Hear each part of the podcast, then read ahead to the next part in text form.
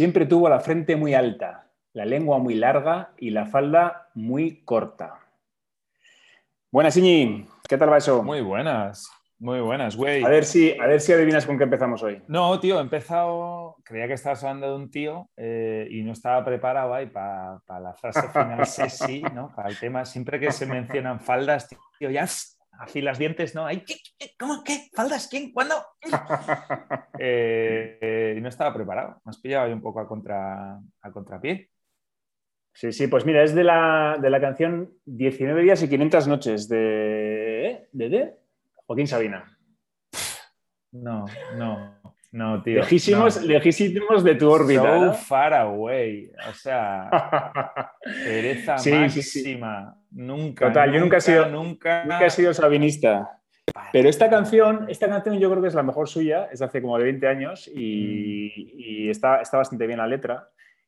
Eh, y eso, me gusta, el título es muy poético, 19 días y 500 noches, que es lo que tarda en, olvidar a, su, a lo que fue su, su amante, ¿no? su, su, gran amor. Y es una canción, pues eso, de, de desamor, desamor. Y está guay, que es, que es muy real. Son 19 días y 500 sí, no, No, eso es muy gracioso. La verdad es que tiene gracia el jodido. ¿eh? Qué desagradable es, pero tiene gracia el jodido. Sí, sí, sí. Y, y, y ese tema eh, me recuerda una cosa, eh, bueno, hablando del desamor, ¿no? Mm. Vamos a ponernos un poco, un poco melancólicos. Sí, sí. Que el desamor al final puede ser la forma más intensa de vivir el amor, ¿no? O sea, que al final el desamor puede ser mucho más fuerte que el amor. Hmm. Y, eso lo, enlazo. Ahora estoy leyendo el libro de, Agassi, el que comentamos con Ricardo Lezón, el de la biografía el de. que le regalé a Artman. el que ah, tuve en mis manos.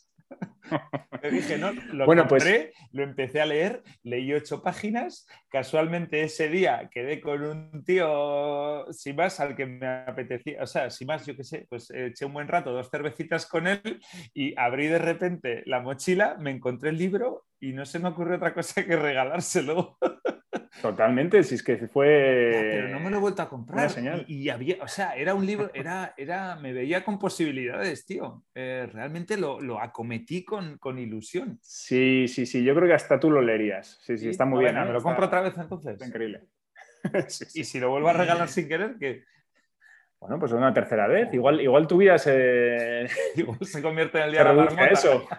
Oye, pues no estaría mal, ¿no? Sería un buen legado. Sería una buena trama. Perdona, tío, venga, engancha. No, no, no. Eh, eh, la cuestión es que Agassi, en el libro, mm. habla de, bueno, pues de todas las crisis que tiene él eh, de motivación y de resultados en algunas fases. Y, mm. habla de lo, lo rápido que se le pasa la alegría por ganar, creo que lo dice cuando ganó el primer Grand Slam, que fue en Wimbledon, mm.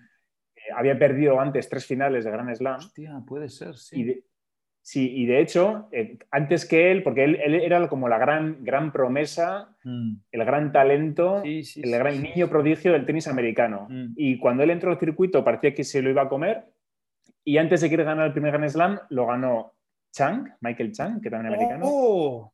Pete Sampras y Jim Courier, que era un, pereza increíble. Y bueno, y este Chang también, ¿no? Que lo Pete Sampras, que todavía, vale, tío, tenía cierto empaque, vale, tío, pero que te ganen Michael Chang y, Jim Courier, tío, que lo de Michael Chang, con barba de tres días, tío, Jim Courier ahí levantándose resacoso, me lo imagino. Un tío medio albino, además, ¿no? sí, sí. Bueno, la cuestión de, mira, de, Michael Chang dice una cosa graciosa y es que le daba muchísima rabia que, Michael Chang siempre decía que él ganaba gracias a Dios. Y, que, y que a este le daba mucha rabia pensar, aunque él más o menos de religión pues medio pasaba, aunque tuvo sus fases, pero lo que le, le, daba rabia es que Michael Chang eh, digamos que dejara claro que Dios estaba de su lado. ¿Qué, huevos tienes? Oye, Chan, ¿por qué ganaba, tío? ¿Cómo ganaba? Porque era un endeblillo, ¿no? Eh, ¿qué, hacía Yo creo que solo ganó un. Sí, pero ganó, coño. Primero. es la hostia. Ganó y además en una final super mítica a Lendl que acabó el tío con, calambres en todas partes, no podía ni moverse, le sacó a, Cuchara, a Lendl en, un punto, bueno, fue épico total. Sí, sí, sí, sí, fue una cosa histórica, el año 89 así. Y luego yo creo que estuvo bastantes años entre el 10 y el 15 del mundo así, pero creo que no ganó más, más Grand Slams. Pero bueno, era, era bueno, era pues eso, un pasabolas, tenía unos golpes buenos. Y, y Agassi, en cambio, era pues todo talento, ¿no? Y bueno, la cuestión es que este dice que ganar eh, se le pasa muy la alegría por ganar se le pasa muy rápido y en cambio la tristeza y el bajón de perder le dura muchísimo más. Mm. Y es que me recuerda totalmente a, esto del desamor, ¿no? Que 19 días y 500 noches hasta que me olvido de ella. Y en cambio, igual la emoción del, del, amor y de estar enamorado, pues igual se te pasa mucho antes, ¿no? 500 noches no te duran ni, ni para Y por eso se casó con este Graf, que era un culo. Eh, no me lo creo, ¿eh? no, me acordaba yo que se había casado con Steffi Graf eh, hasta que vi el libro. Y, o, bueno, eso, hablando de él, vi algo y sí, no, Mian, Steffi y tal. O sea, todavía siguen juntos. Este tío, ¿cómo acabó con Son pareja modelo total. Pero sí, era, no te quiero... Era sex symbol, tío. Era, era, era el kid on the block. Era, bueno, yo qué sé, dado igual si estaba bueno o no, pero era, era un hit total. O sea, era un Kenny Reeves y este Cigraf era fea, tenía una tocha. No, no, no, no, no, no, no, no, no, no era para nada fea, ¿eh? Para nada, para nada. Ya, yo solo veo la nariz. Yo solo veo la nariz con granos de Steffi Graf, tío. No, no, no, que va, tenía una cara, era, era muy, muy dulce, era una, una, tía, sí, sí, además con, con una pinta de buena persona que no. Sí, no, pero era la madre de la serie, era la madre de las amigas, era la madre. Sí, no era, no era ¿no? Eso, correcto, no, no era su pareja para nada. Eh, eh. Bueno, yo creo que se, emparejaron bastante tarde, ¿eh? no, fue, no fue un amor así de juventud. De hecho, bueno, no te lo quiero estripar, pero en el libro cuenta que él estaba colado de Steffi desde casi desde el principio, desde que entró al, circuito. Porque Steffi ya ganaba Grand Slams y eso con... estaba colado deportivamente. No, no, no, no, no. Estaba platónicamente enamorado de ella. Se gustaba de ella. sí. Y ahora ya, fíjate, 20 años de casados y, Huyendo, bueno, pues eso, del desamor, tío. el desamor, según, según Joaquín Sabina. En fin. Bueno, oye, otro, otro tema. Eh, mira, esto, esto también viene de, uno de estos eh, post-its que tenía apuntado. Eh, leo tal cual, ¿eh? Mm. La curva del dolor no es lineal. el dolor más fuerte no tiene por qué corresponder al mal supremo que es la muerte, ¿no? Entonces, cuando leía esto, eh, chaval, qué profundidad, ¿de dónde has sacado eso?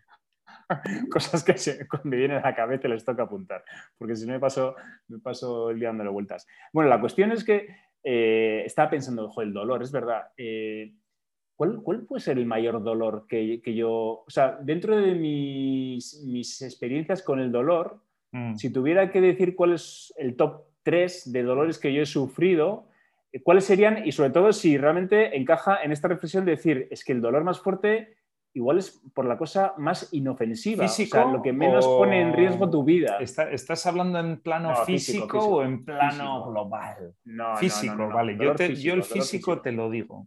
Entonces, eso, era, era, una pregunta que quería hacerte y que compartiéramos aquí los míos, los tuyos y a ver si coincidimos en, en alguno. No, no, no vamos a coincidir porque es imposible, pero es que el mío está más claro que el agua y lo sabe todo el mundo, o sea, toda mi familia.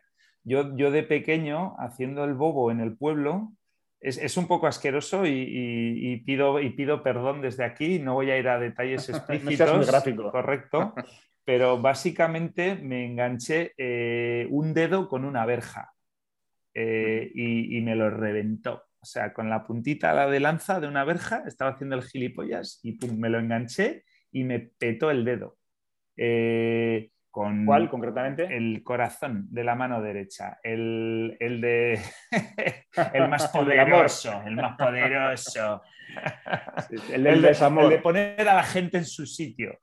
Eh, y y nada, eh, estábamos en Lovera, tío, en la mitad de Palencia, en el Wild Wild West, eh, y me llevaron al pueblo de Alao, que estaba a dos kilómetros, que había una especie de ambulatorio, centro médico, que era un container eh, ahí prefabricado, y había un médico allí de guardia, sería un domingo, yo qué sé, me acuerdo que llovía, hacía frío, yo qué sé cuándo sería, y pues allí de cualquier manera me intentaron remendar el dedo, o sea, me lo remendaron y, no he pasado tan... Me acuerdo que estaba mi hermano, el pobre, que no sé por qué nos lo llevamos, vino, bueno, el pobre, que era el mayor, que tenía que estar allí. Eh, pero estábamos mi padre, mi hermano y yo, y mi hermano, pues eh, yo qué sé, se quedó allí, se lo comió todo, fue testigo de, aquella violencia, o sea, la matanza del cerdo se queda corta. O sea, bueno, aparte de, la evidente, del evidente rollo visceral que había allí, pues que había sangre por todos los lados y, tal, eso me acuerdo, es que eso en el dedo, tú imaginas, me dieron, me daban eh, me daban anestesias eh, locales en cada puntito donde me estaban cosiendo y, ya me dolían las anestesias y me dolían los puntos. Me, pusieron como 40 puntos en el dedo, o sea, lo tenía hecho un chorizo.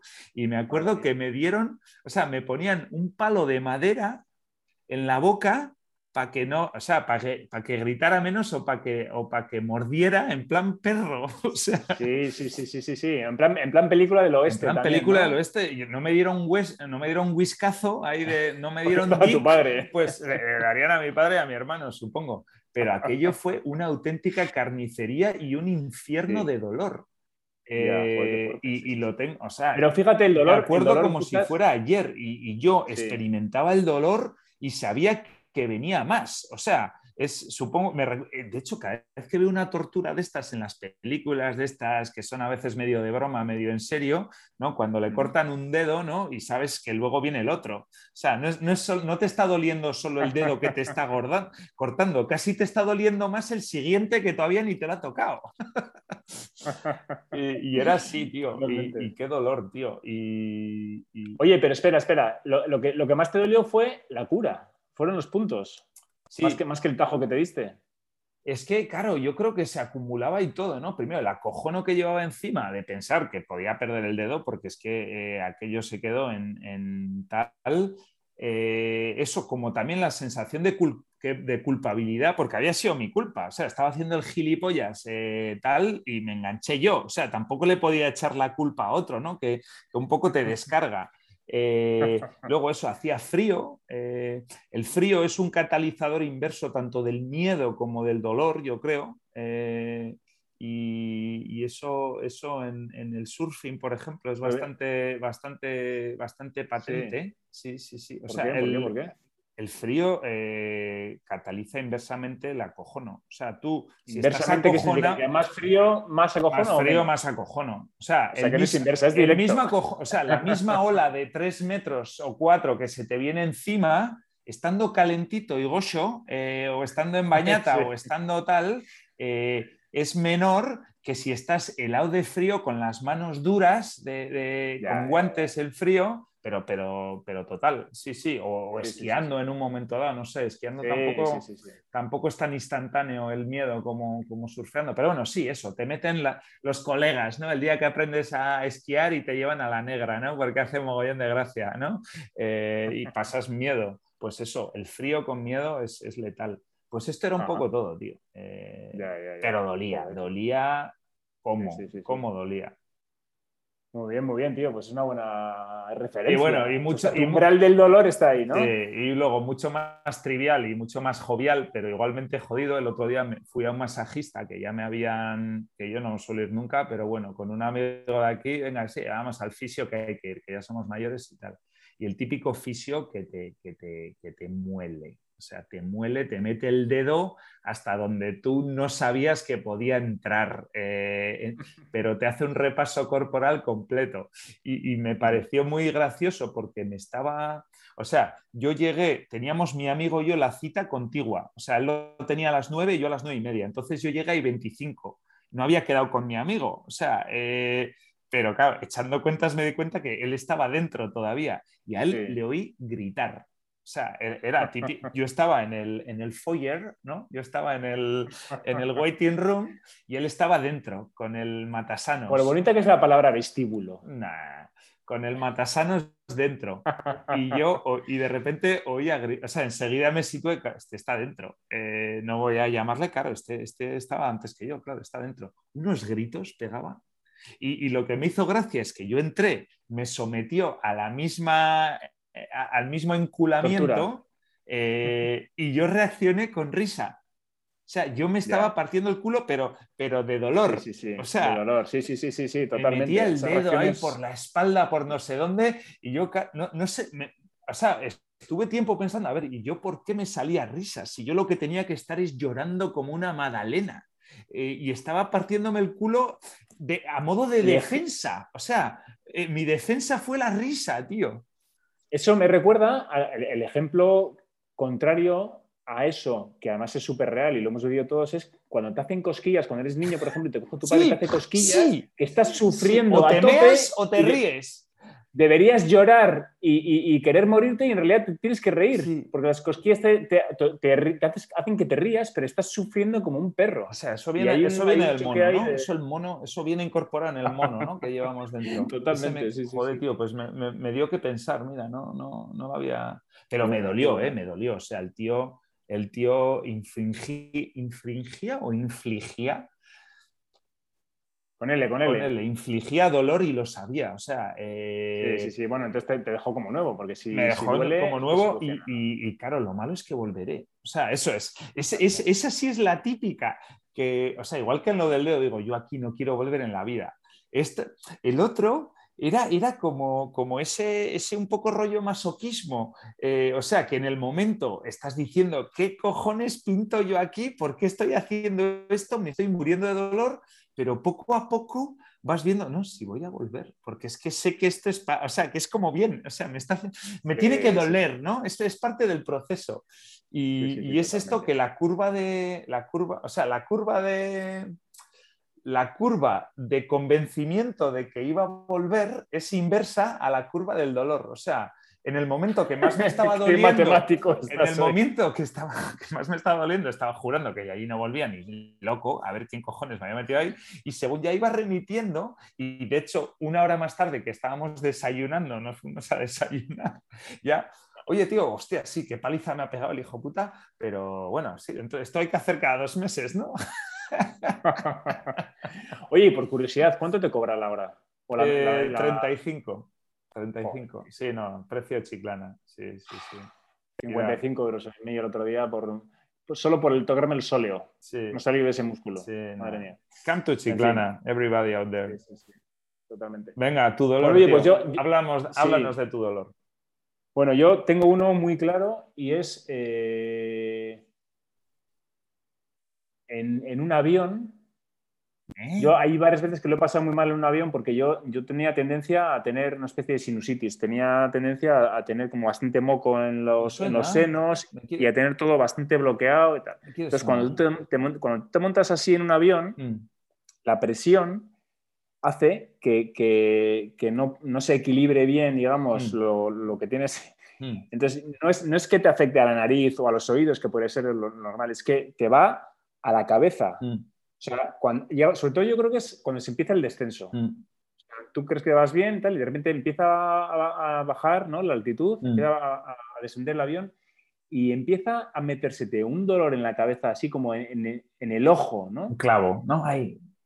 Exacto, o sea, eh, es un dolor intensísimo, profundísimo y además que, que, ves que, te va a reventar la cabeza. O sea, mm. tienes la sensación de que, te va a estallar un ojo mm. o, el cerebro. Ya, el ojo, qué grima, sí, sí, uff. Y, yo en aquel momento, eh, eso me pasó varias veces, pero sobre todo una vez, no recuerdo dónde estaba volando, pero recuerdo de pensar, joder, que, que, me, voy a, me voy a morir aquí, fatal.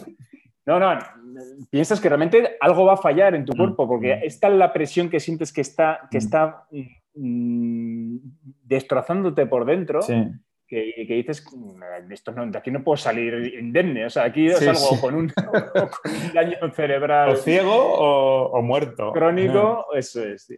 Y ahora ya he medio aprendido al tema este de equilibrar la presión, como hacen los submarinistas, ¿no? Que, soplas y más o menos, y ahí ya sí que lo tengo medio controlado, pero en aquel momento no sabía hacerlo. Y, lo pasé fatal, la verdad. Entonces, eso siempre me acuerdo como el... ¿De, ¿de qué edad podemos estar hablando? No, eh, adulto, adulto, con 25 años, así. Joder. No experimentaste el dolor extremo hasta los 25. No, y luego, luego eh, cosas que todos hemos pasado. Por ejemplo, eh, lo del, lo del balonazo en los huevos, tío. Es un tema muy, es un tema muy misterioso. ¿Poco se está hablando? No, es verdad, porque a mí siempre me ha, me ha, sorprendido que no es que te peguen los huevos, es que hay una zona ahí eh, difusa, no es en los huevos, es... Mm. A veces en el bajo vientre, mm. otras veces es realmente en los testículos. No sé dónde es exactamente ni qué tiene que cumplirse para que, para que el efecto sea eh, demoledor, pero cuando, pero cuando te pasa, o sea, te vas al suelo. Sí, sí, sí. Y es, es, un dolor que no se parece a ningún otro. Es una mezcla y, y pierdes esperanza, ¿no? O sea. Eh... no, pero, pero es un dolor, un dolor súper super raro, súper extraño. Sí, sí, sí, sí. Súper de huevos. Y que, además que, y que además como que tarda en llegar. O sea, te dan el balonazo y durante cinco segundos. Sí, sí, no, y tiene, y tiene intensidad, sí, sí, es como, sí, sí, como una frecuencia. Como una, frecuencia altísima, ¿no? Hay en los oídos, ahí. Sí, sí, sí. Estaba ahí, estaba ahí. Sí, sí, sí. Sí, sí, Supongo que todo el mundo, todos los que hemos jugado fútbol, está ahí. Y... Pues hay una cosa que me agobia más que eso y tiene que ver con eso. O sea, después de haberme llevado una hostia en los huevos, probablemente jugando a fútbol, yo he jugado mucho tiempo a balonmano y los porteros de balonmano se llevan muchísimos balonazos en los huevos. Lo que pasa que eh, esto tampoco, tampoco, es un accesorio que sea que, se vea por ahí en las tiendas de deporte, pero los, eh, los porteros de balonmano llevan coquilla, una cosa que se llama coquilla, que es una es como, como un colador, como un colador de plástico. Sí, sí, sí, que tú te lo pones debajo del gallumbo eh, o tiene sus gomas y tal, o bueno, encima del gallumbo, entre el gallumbo y el chándal y yo qué sé, y en el fondo te ahueca, eh, te protege los huevos, ¿no? Porque es que se llevan mogollón de balonazos en los huevos. Pero claro, hay muchas veces que se te olvida la coquilla o, igual el portero solo se la pone en, los partidos. Es como las espinilleras de fútbol. es igual, es, eso es, es una espinillera para los huevos, claramente. Entonces tú la espinillera no la llevas siempre, pero, pero siempre es susceptible de recibir un balonazo, ¿no? Y es una cosa con la que siempre he empatizado mogollón. Y pienso, me agobio siempre, joder, eh, ¿por qué otros deportes donde hay ¿Por qué los porteros de fútbol, que en el fondo tienen también bastante probabilidad de llevarse un balonazo en los huevos, no llevan coquilla? Si ya está inventado en el balonmano, tío, tráetelo a tu deporte, no pasa nada, ¿no? O sea, ya, ya está solucionado ese, ese problemón, traeroslo al fútbol, tío. Pues, pues eh, le da muchas veces la vuelta a esa, a esa cosita, tío. ¿Por qué la coquilla del porteo balonmano no, no ha vendido más en otros? ¿Por qué no ha habido cross-selling? ¿no? Eso que se llama cross-selling, eh, el inventor de... Oye, hablando de porteros, hablando de porteros y, digamos que inventos para evitar dolor, eh, lo de los porteros de hockey es un eso es un espectáculo. El portero de, hockey y hierba y el de hockey patines, ¿qué es eso, tío? La escafandra. Eh, es surrealista, ¿eh? la verdad. Sí sí sí, sí, sí, Pero bueno, es que eso ya es descojono, ¿no? O sea, te pega, te pega un, pastillazo de esos en la cabeza. y ya no es ni dolor. Eh, Pero es que Sí, sí, es que no, dejan ni un milímetro cuadrado de cuerpo al descubierto. O sea, no dejan eh, margen al azar, vamos, nada, nada, pero Sí, sí, nada malo puede pasar, es espectacular. pues sí, sí, el, del el, los huevos. Y luego tengo, tengo algunos más pues, de, cosas puntuales, pues eso, caídas eh, haciendo snow. Yo me acuerdo de una eh, típica caída tonta. De ah, sí, el culo, ¿no?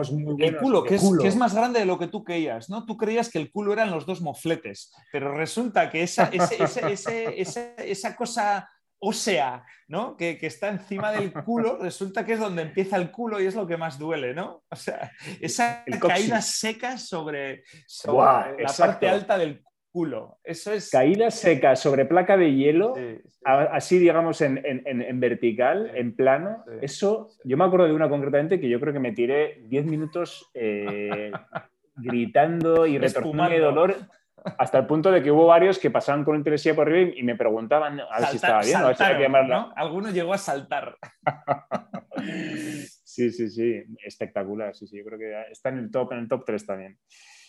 Y eso, muy bien, bueno, pues el dolor, oye, hemos aquí sacado traumas. El, el desamor, el desdolor, el dolor. Mm. Bueno, oye, igual lo dejamos aquí, ¿no? Eh, no, tío, yo creo que todavía no vamos mucho, todavía vamos 25 minutillos. Ah, sí, es que no, no, no he pillado, no he pillado tiempo. No, tiempo.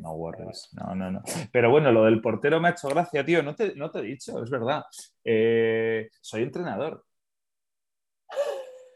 ¿De qué deporte? No, me he hecho entrenador del equipo de Imanol del fútbol. Pero lo tuyo no era la vela, ¿no te había sacado el carne de, Sí, pero, no iba a ser entrenador de, niños de vela, o sea, lo de, era para estar más cerca de ellos y para y y encontrar ahí puntos de encuentro en, el mar, en la navegación. No, pero esto, esto ha sido sin más que, que en el cole de Imanol, pues yo qué sé, por el tema del... entre que son unos soseras y entre que el COVID les ha venido de, madre. Bueno, ya hemos hablado alguna vez, tío, el tema del deporte escolar, que, yo eh, no sé cómo era. yo creo que lo hablamos un día, ¿no? sí, seguro. Sí, El, tema, el tema del. Que yo los sábados a la mañana en Oñate iba todo el puto pueblo allí, los cinco colegios, las, las ocho guelas de, tercero, o yo qué sé, vamos, se montaba ahí un guirigay en en las campas de sport de, Oñati, tío, eso que tú tenías con los de tu clase, jugabas a balonmano, a básquet y a voleibol. Y había ahí el torneo de primavera, el torneo de verano, eso era un tema municipal eh, y se jugaba entre colegios y eso, a todo tipo de deportes y no sé, era la bomba. Y, yo, pues eso, desde, claro, como solo he tenido niños en esa edad en Chiclana, pues tampoco es un tema que, sé si es que se ha ido perdiendo en toda España o si es un tema que en Andalucía se hace de otra manera a como se hacía en, en Oñate cuando era pequeño, no sé, o sea, no, no, no, no conozco la dimensión del tema. Eh, pero bueno, el caso es que este año se han decidido a sacar un equipo, el profesor de gimnasia eh, pues ha dicho, oye, eh, vamos a intentar sacar un equipo, tal, y, ha salido un equipo. Y pues me he presentado yo voluntario para ser el entrenador. ¿Es mixto? Sí, pero somos los únicos que tenemos tías. Así, ¿eh? Y la mayoría, no sé, no, no he pillado un poco el tema. No sé si porque hay federado, el mundo federado está por otro lado, pero ya había este torneo escolar ya existía. De hecho, hay mucha gente del cole que juega en otros equipos. Eh, o sea, yo creo que es torneo municipal en el que no pueden jugar eh, chavales federados, pero en el fondo está abierto a que tú montes un equipo con los de tu barrio, o sea, no sé, o, con los del club de catequesis, o sea, no tengo ni idea. Vamos, que no es escolar. Eso es. o, en muchos casos sí será escolar, pero no, no exclusivamente escolar. Entonces, por lo que sea, nuestro cole no había sacado equipo y hay niños de nuestro cole que juegan en otros equipos y por lo que sea este año eh, el profe Ginas ha dicho que vamos a sacar equipo. Entonces ha salido el equipo y estoy yo de ahí de entrenador. Y es la primera vez que soy entrenador y en el fondo es un, es un, es un, es un escojono, porque eso, son chavales, juegan los de, estos son alevines, creo que es tercero y cuarto de GB, Sí, eso, están eh, los benjamines. No, serán benjamines. No, benjamines primero y segundo. Luego está Levin y luego está infantil. ¿No? Mm, no, no, no, no, porque Igual son benjamines. En, sexto, son alevines. Ah, sí, vale, pues serán benjamines. Serán benjamines, ok, correcto. Y, y, eso, nada, tío, que es súper gracioso, pues eso, el tema ese de eso, del quién se pone portero. Eh, y eso, pues eso. Una decisión que ya te marcará toda la vida, ¿no? Ya, no, eso, todavía, todavía hay un terrenillo, eso, pues está, o el típico que en realidad es bastante malo a todo y, total, bueno, pues que se ponga portero, o el típico... Una cosa, sí, una cosa que yo he apreciado, en, o que, en la que me he dado cuenta en los, en los niños de esas edades y viéndolos para fútbol, es que a los porteros les cuesta más ser buenos. O sea, así como ya de jugadores con, con, 8 o 9 años ves que hacen cosas mm. y ves, ves, que algunos tienen toque y saben qué hacer con la pelota y tienen regate, mm. es súper difícil ver a un portero que haga las cosas bien, que coja el balón con seguridad, que se tire más o menos bien. O sea, la coordinación, los movimientos del portero a los niños les cuesta más. Y, y, además yo creo que el portero es un poco como el zurdo, ¿no? Bueno, ahora parece que hay zurdos en todos los lados pero antes no había zurdos. Eh, o sea, es un poco como... La alimentación. Eh, sí, no sé, pero eso, que... la dieta mediterránea. o sea, en el fondo hay 30 plazas de portero que cubrir, ¿no? Porque todos los porteros tienen que tener un portero, pero chavales que sirvan para portero, en realidad hay tres o cuatro. Eh, mm. ¿No? Entonces, eso, si hay chavales... O sea, eso, no todos los equipos tienen un portero vocacional la mayor, de hecho, la mayoría de equipos tienen un portero que le ha tocado. Y habrá muchos que sigan teniendo porteros rotantes, ¿no? Pero eso sí aparece un chaval que realmente quiere ser portero y es buen portero. Eh, y, eso no sé, no sé dónde sale. Es curioso. ¿De dónde sale? ¿De dónde sale eso? No, porque es que tuve un pitch brutal. O sea, en el primer partido jugamos, bueno, eso, vamos, primero de todo eso, vamos súper humble, o sea, total, total, porque eso, eh, la mayoría de los chavales no ha visto un balón en su vida, nos hemos puesto este año, pero es que el resto de equipos empezó hace ya cuatro años y tal, o sea, vamos ya con la mentalidad de que nos van a cascar 7, 8 todos los partidos y si metemos uno o cuantos metros eh, menos nos pongan, mejor, ¿no? Eh, y lo que pasó con el portero fue que en el primer partido, pues se puso una chica que yo qué sé, pasaba por allí y le hacía ilusión y tal, pero vamos, todos sabíamos que no era portera, sin más, pues eh, vamos, teníamos asumido que, iba, vamos, sí, pues que no era portera y que no iba a ser buena y que le iban a meter goles, no pasa nada. Eh, pero en el segundo partido, de repente apareció un chaval eh, que, que, venía ya vestido de portero, que no había venido al primero, ¿no? Y aparecía allí vestido ya con los guantes, con la ilusión, sí, sí, no, yo portero, yo portero, sí, sí, no, yo soy el portero. Se te abrió el cielo. Eh, claro, totalmente. Y digo, bueno, a ver, eh, a ver, aquí tenemos que jugar todos, ¿vale? Entonces vas a tener que compartir también el puesto con, sin desanimarle mucho, ¿no? O sea, dándole ahí un poco el valor del equipo, es aquí jugamos todos y da igual, no hace falta ser el bueno, pero en el fondo en tu cabeza diciendo, bien, tío, ya tenemos un portero por lo menos para la mitad del partido en la que va a jugar él, ¿vale? Total, tío, que sale al campo y, o sea, lamentable, no, o sea, real, brutal, o sea, Esperemos, esperemos que no llega este podcast. No, bueno, o sea, no, sé, tampoco, tampoco, es que fue así, o sea, tampoco es algo tendencioso, es que, es que increíble, o sea... O sea, con la voluntad no bastaba, ¿no? Totalmente, o sea, no sé de dónde sacó el chaval la voluntad de, de yo quiero ser portero, yo soy portero, pero es que luego es que e, e, era un espejismo. Qué tierno, ¿no? Por otro lado. Sí, sí, sí. No, y el caso es que ya al día siguiente, ya, eh, pues por lo que sea, se dio cuenta que él no era portero, eh, jugó de jugador y de jugador era muy válido. O sea, e, era un, es que eso, era un chaval pequeñito que corría eh, chisposillo, avispado. Digo, vale, tío, guay. Y además quiere ser portero. Perfecto. Eh, pues no sé, no sé dónde le vino ahí el reprise de, manifestarse como portero, pero no era. era que, le habían regalado el, traje. Probablemente, tío. Cumpleaños. le había visto ahí al Casillas o yo qué sé. Casillas. No, no es, no es ídolo. Casillas, los niños de, nueve años ni lo conocen. Ya, es verdad. ¿Y a quién adoran ahora, Pero Casillas sí es un pequeño pero, a ver, Arconada, tío, es indiscutible. No hay, no hay, o sea, eh, España wide, o sea, da igual, vas a Cataluña, vas a Andalucía, vas a Euskadi, la gente respeta a Arconada, respeta un poco menos a, Zubi, pero también fue un portero. Yo creo que a Casillas medio, medio, ah, no sé, ¿quién viene, ¿quién viene después de Arconada y Zubi?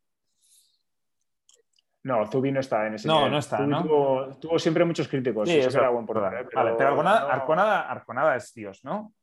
Eh, sí, es más. No conozco a nadie que se meta con Arconada. De hecho, todo el mundo. Sí, vale. ¿Y, hay, tenemos sucesor o, Casillas también ha perdido un poco su aura, ¿no? Sí, ¿no? Popular, yo creo. Sí, creo que hay un vacío ahí. Ya, vale. Pues se Arconada. Los chavales, de portero habría que preguntarles. Ah, habría que hacer una encuesta. Espejos se miran los niños porteros de España, eso es, tío. ¿Quién tiene? Si es a Unai Simón. Mm. Si es el Cañete. No, hombre, Unai Simón no puede ser porque, o sea, es, el puto amo, pero todavía lleva, tiene un poco bagaje. Pero es que él, sí, pero para un niño de nueve años es que toda su vida se reduce a los últimos No, bien, entonces había que preguntarle al niño de 13 años que lleva ya siendo portero cinco ah. años eh, en qué espejo se ha apoyado. Sí, sí, Bueno, pendiente queda esa pregunta. Pendiente, pendiente. Muy bien, Venga, recomiéndame algo y lo dejamos, tío.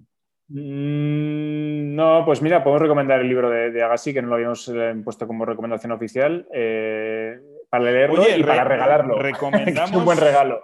No, no, no, no, no, tenía una recomendación, pero la vamos a dejar para la siguiente.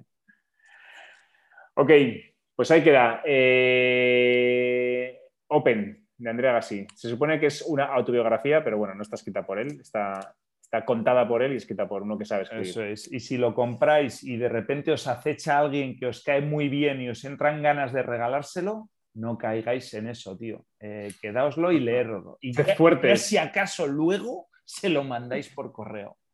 Eso es. No os pase como a mí. Ok, Jim. Venga, venga, hasta la semana que viene. Chao. Chao.